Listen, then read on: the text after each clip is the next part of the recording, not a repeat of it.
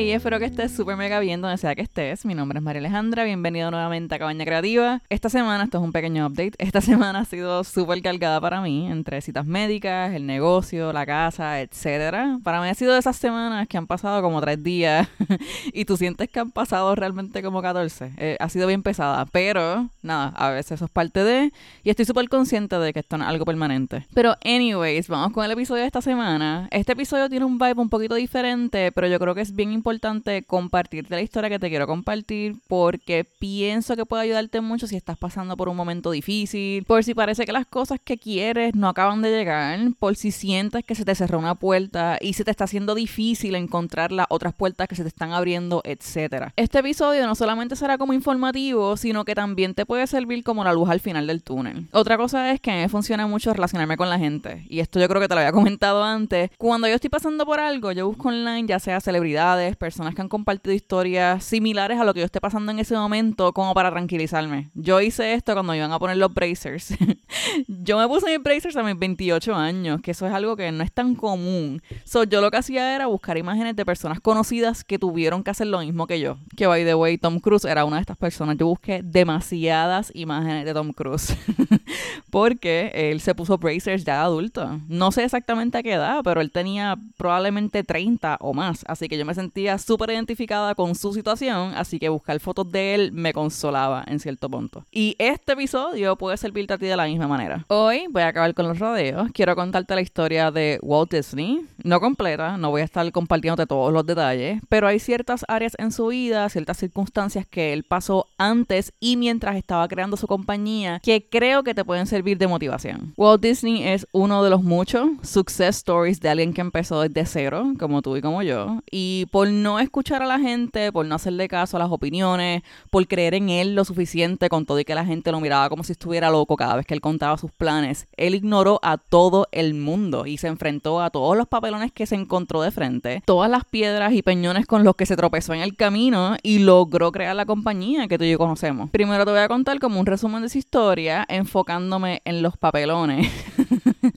realmente enfocándome solamente en los puntos importantes más en relación a su negocio y después quiero analizarla contigo un ratito para que veas que sus orígenes no son tan diferentes a los tuyos o a los míos. Vamos a empezar desde sus 18 años, porque a los 18 es cuando uno realmente empieza a tomar decisiones que pueden afectar de alguna manera u otra a nuestra vida adulta. Pero antes de empezar oficialmente de hablar como él empezó, como un trabalengua, es importante mencionarte que Walt no vino de una familia de dinero, sino todo lo contrario. Durante su niñez, él y su familia se mudaban constantemente de estado a estado buscando la estabilidad. So, literalmente él empezó desde cero. Pero, anyways, de nuevo, vamos a empezar desde sus 18 años, que ahí es que empieza a trabajar en un estudio de arte de publicidad. Un año después queda desempleado y decide montar un estudio con un animador que él conoció en el trabajo. El muchacho se llama Ub Iworks, yo espero que lo esté pronunciando bien. Y él terminó siendo el co-creador de Mickey Mouse. Pero, anyways, volviendo acá, el estudio que ellos montan se cae, no tuvo éxito. No llevo contándote la historia de este señor ni cinco minutos y ya lo botaron de un trabajo y también se le cae el estudio que intenta montar con el pana.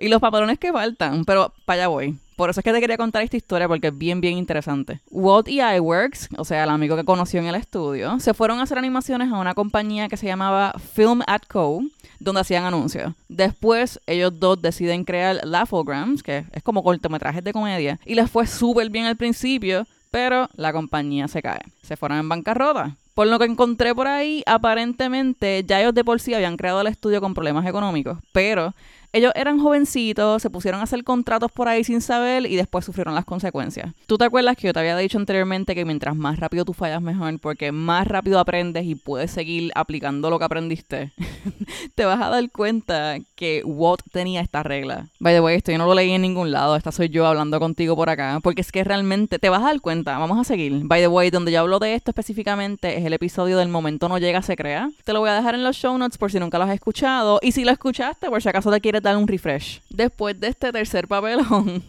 Walt convence a su hermano Roy para establecer un estudio entre ellos dos, que primero se llamaba Disney Brothers Studio y después le cambiaron el nombre varias veces hasta que terminó siendo lo que es ahora, que es Walt Disney Studios. Una de mis preguntas siempre fue de dónde sacaron el dinero, porque siempre tú lees por ahí o siempre te dicen que la situación económica no era la mejor, pero a la misma vez es bien común encontrarte que Roy supuestamente era el del dinero, así que yo estaba como un chin confundida, pero encontré que aparentemente Roy era del Navy, así que él tenía como una pensión y adicional a eso, él le pidió dinero prestado a familiares. La relación que ellos dos tenían era bastante curiosa porque la gente dice que Walt era como un niño de 5 años diciendo todo lo que él quería hacer y todos los juguetes que él quería comprar. Y Roy era el encargado de ponerle el freno y el control. Él siempre está recordándole el budget y demás. Era creatividad versus lógica. Que yo encuentro que es la combinación perfecta. Sí se llevan bien, porque este tipo de relación fácilmente pudo haber terminado en una pelea fea. Pero en este caso,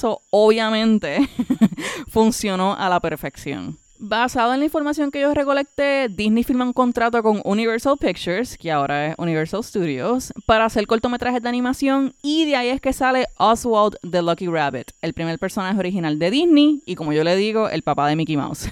si nunca has visto a Oswald, literalmente es si Mickey Mouse en vez de un ratón fuera un conejo. Es Mickey con la oreja alargada, lo mismo. Anyways, con todo y que Oswald fue el primer personaje creado por Disney, o sea, por Walter, como lo hizo bajo la compañía de Universal Pictures, después de un tirijala, como decimos aquí en Puerto Rico, con el productor de esa compañía, porque al tipo no le gustaba el personaje, con todo y que el público le encantaba, el señor lo quería cambiar constantemente, Disney no estaba de acuerdo, y finalmente intentaron de pedirle a Walter que bajara su salario, o sea, su fee de trabajo, Disney obviamente dijo que no, y por eso perdió todos los derechos de Oswald. So, con todo y que le había creado el personaje, ya no le pertenecía. Él no podía hacer nada con él. Esto es un paréntesis. Oswald para mí es un personaje bien, bien especial, pero de esto te voy a hablar más al final del episodio. Cierro paréntesis. Cinco años más tarde, todos los animadores del estudio de Disney fueron contratados por Universal directamente. So, Walt se queda sin animadores, sin empleados. Obviamente, esto a él no lo frena. Él decide buscarse nuevos animadores y de ese fresh start, de ese nuevo comienzo, es que sale Mickey Mouse.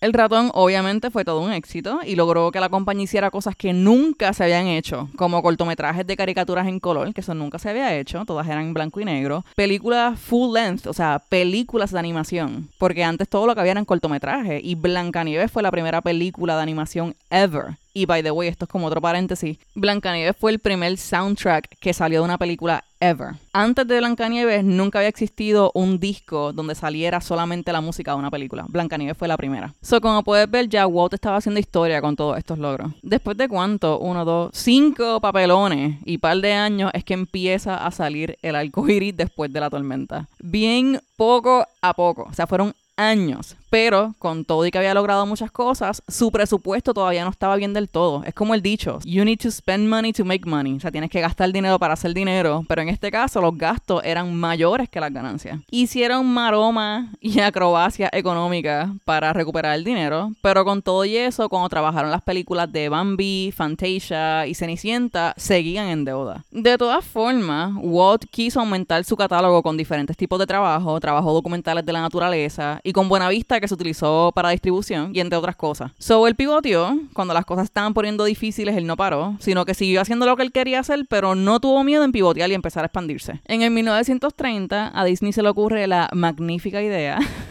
de crear un parque de diversiones que fuera tanto para niños como para adultos. La idea surge porque los sábados era su día para estar con sus hijas y él siempre buscaba cosas diferentes para hacer y ese sábado de casualidad él decidió llevarlas para un parque de diversiones Mientras las hijas estaban en un carrusel, a él se le ocurre tener un espacio, un lugar donde los padres pudieran ir con sus hijos a divertirse. Obviamente, para este megaproyecto, Walt necesitaba inversionistas y se dice que cuando él le presentaba la idea y se la explicaba a posibles inversionistas, esta gente lo miraba como si le estuviera loco. Incluso cuando él le dijo a la esposa lo que él quería hacer, ella le dijo, ¿por qué rayos tú quieres hacer un parque de eso? Si esos lugares siempre están súper sucios y la gente que trabaja ahí siempre están de mal humor. Y él le dijo, es que mi parque no va a ser así. Así que probablemente eso fue lo que pasó. Eso era una de las razones por la cual los inversionistas no tenían interés por la fama que tenían estos lugares. Básicamente no era un sitio que la gente tenía como primera opción para ir a pasarla bien. Pero llegó un punto donde Walt finalmente logró hacer un acuerdo con ABC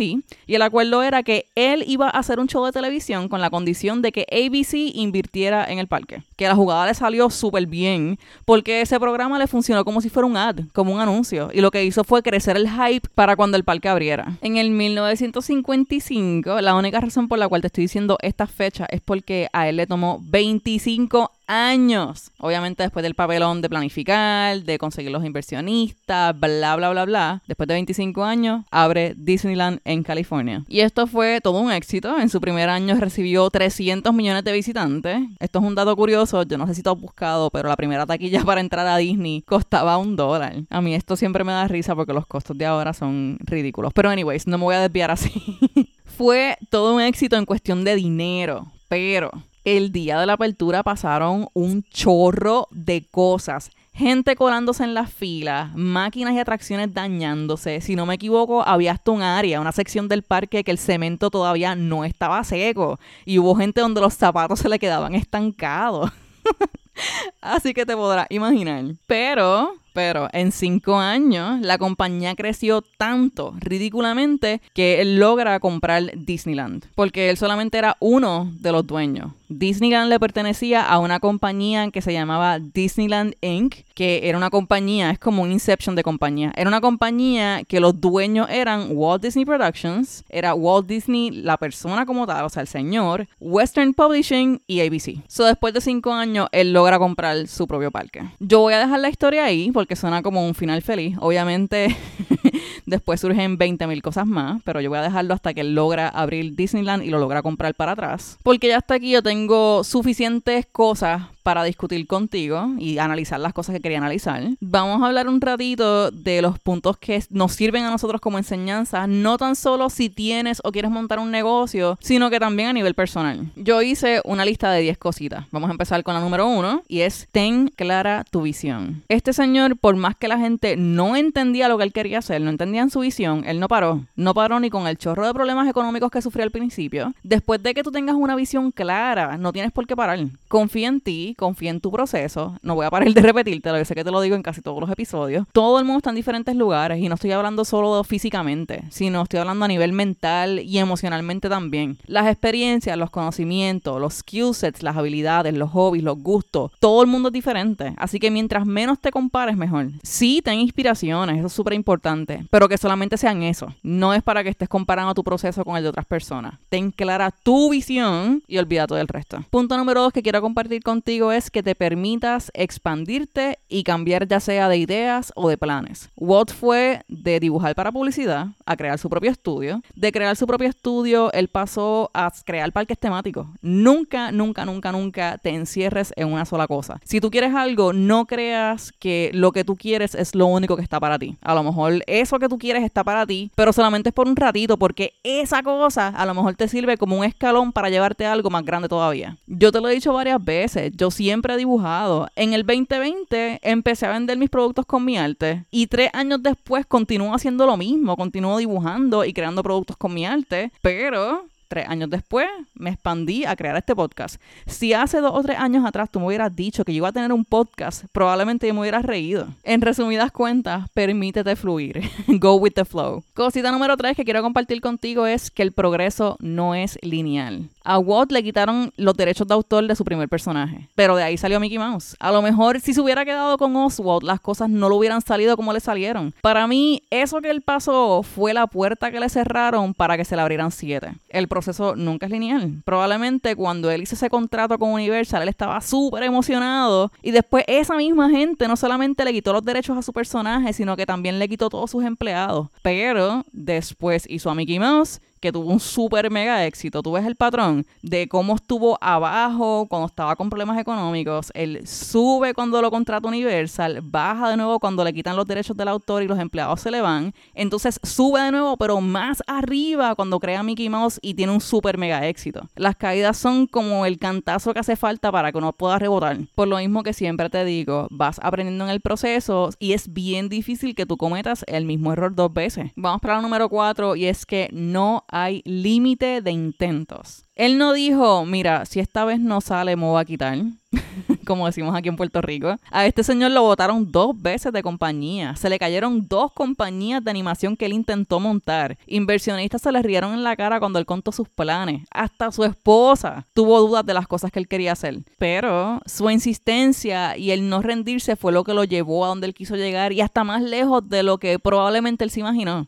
Si él se hubiera quitado o rendido en el primero, segundo, tercer, cuarto o quinto intento, otra hubiera sido la historia. Número 5 es arriesgarse es la clave. Y yo estoy súper consciente que esto es mucho más fácil decirlo que hacerlo. Pero ninguna parte de la historia que yo te compartí ahora mismo de Walt fueron o habían decisiones fáciles de tomar. Ni una. Todas las decisiones eran arriesgando su dinero, su nombre, su credibilidad, el salario de empleados, etc. Es como el dicho este, easy come, easy goes. Si llegó fácil, es probable que fácil se vaya. Las cosas que nos ponen a pensar un poquito, que se sienten como retos, que te hacen sentir un poquito incómodo o incómoda, son las cosas que realmente valen la pena son las decisiones que te cambian. De nuevo, es un riesgo. Pero a veces es mejor pedir perdón que pedir permiso, como dicen por ahí. A veces tirarse de pecho y después lidiar con los resultados es la respuesta. Que eso fue lo que hizo Walt múltiples veces hasta que le salió lo que él quería hacer. Punto número 6 que quiero compartir contigo es que pidas ayuda cuando sea necesario. Y esto te lo comparto tanto para ti como para mí también, que a veces yo me creo que soy como una cyborg que puede con todo. En todas las cosas que te conté, Walt nunca nunca, nunca, nunca estuvo solo. Siempre tenía a alguien, aunque sea una persona o un equipo de personas, vaqueando todas las cosas que él quería hacer. No tengas miedo a pedir opiniones o pedir ayuda a gente de confianza. Recientemente yo le pedí ayuda a mi pareja por primera vez.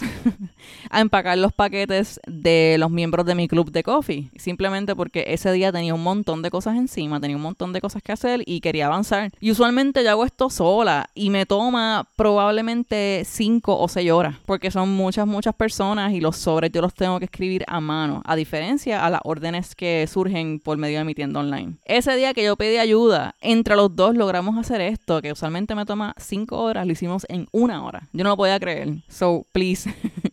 si puedes y si sientes que es necesario, pide ayuda. Número 7 es que estés consciente de que el dinero va y viene. Y esto otra cosa más que es medio tricky, que es mucho más fácil decirla a creértela. Pero Walt es el ejemplo perfecto para esto. Obviamente su caso es ridículamente extraño. Cuando te digo esto, no te estoy diciendo que un día no vas a tener dinero y 25 años después vas a ser un billonario. I mean, si eso te pasa, excelente.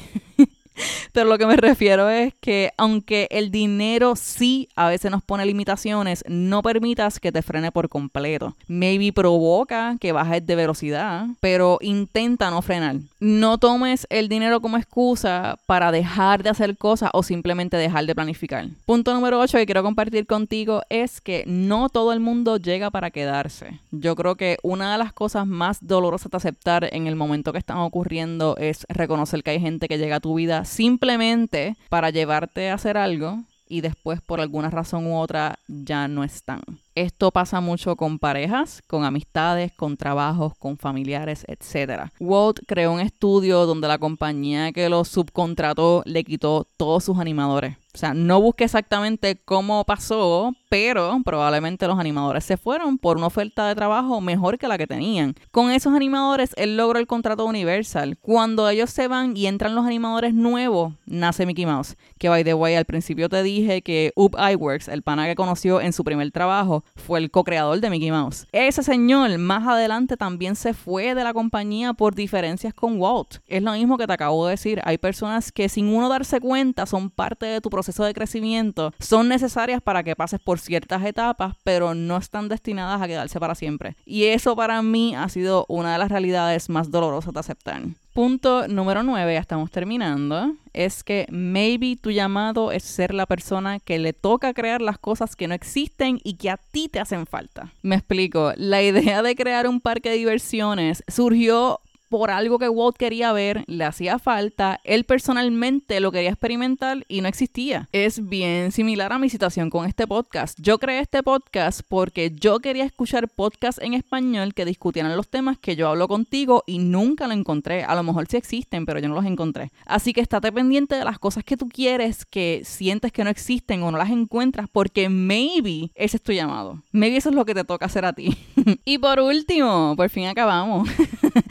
El punto número 10 es que nunca es tarde. Y yo sé que suena súper clichoso, que todo el mundo lo dice, pero Walt tenía 53 años, 53 años, cuando Disneyland por fin se logró abrir. Hay gente que a esta edad ya está pensando en retirarse. Y este señor estaba empezando y estableciendo una industria completa. Nunca es tarde para pivotear, para ser principiante de nuevo, para añadir cosas a tu skill set, a tu cajita de herramientas, como yo le digo, para planificar. Nunca es tarde. Suena súper cheesy, súper clichoso, pero probablemente tú mismo o tú misma es la persona que te vas a poner frenos y limitaciones. Si ese es tu caso, yo te invito, yo te invito a que te des la oportunidad de experimentar para que tú mismo o tú misma veas y confirmes de lo que tú eres capaz. Antes de irme, quiero hablarte rapidito sobre lo que te dije hace un rato de Oswald, que yo te dije que era un personaje bien, bien especial. El, entre comillas, final feliz de Oswald es que Disney logra conseguir los derechos de autor nuevamente en el 2006. Pasaron un chorrete de años. so, por todo este tiempo, Oswald ni siquiera era parte de la compañía, no era parte de Disney, no existía nada donde tú lo pudieras ver. Probablemente solamente la gente que ama la animación y su historia somos los que maybe teníamos algún tipo de conocimiento sobre este personaje. Cuando yo vi un producto de Oswald por primera vez en persona, yo no lo podía creer y fue un pin y fue hace un chorrete de años atrás, probablemente más de 10 años. Obviamente me lo compré sin pensarlo y todavía lo tengo. Para mí como artista, Oswald representa esperanza, el confiar en el proceso, representa que lo que parece que es el final muchas veces es el principio. Y por eso es que para mí es un personaje bien especial porque él es la representación de una puerta que cerró, pero por esa puerta cerrar se abrieron muchísimas otras puertas. Es como un recordatorio hecho en caricatura. Pero anyways, por fin ya termina este episodio, termina la cantaleta, que hoy sí volvimos a los episodios un poquito más larguitos. Yo, a mí me gustan más los episodios un poco más largo, esa es mi preferencia personal, yo sé que hay gente que le gustan un poquito más cortos. Como siempre te repito todas las semanas, yo espero que le hayas sacado algo este episodio. Escuchar historias así a mí siempre me motivan muchísimo porque las caídas son inevitables, el fallar es inevitable, esto es algo que te digo constantemente y a uno se le olvida. Cuando estás dentro del boquete, a ti se te olvida que eso es normal y tú piensas que el mundo se está acabando. Y te lo digo porque esa es mi situación. Cuando a me pasan cosas, yo peleo con todo mi ser en contra de mi cerebro para poder internalizar, mira, esto es normal, esto es parte del proceso. Y a mí uno se lo olvida, uno dentro del mal rato se lo olvida. So, yo quiero que este episodio te sirva como un reminder de que todo el mundo falla, de que las fallas son completamente normales y son parte del proceso. El fallar no significa que tienes razones suficientes para quitarte, para renunciar a tus metas, a tus sueños. Como siempre, espero que estés súper mega bien donde sea que estés, que tengas una semana mega productiva, que descanses siempre que puedas y siempre que sientas que es necesario. Acuérdate que estoy súper orgullosa de ti, que tú puedes con todo y que el universo trabaja contigo, nunca contra ti. Hablo contigo luego. Bye bye.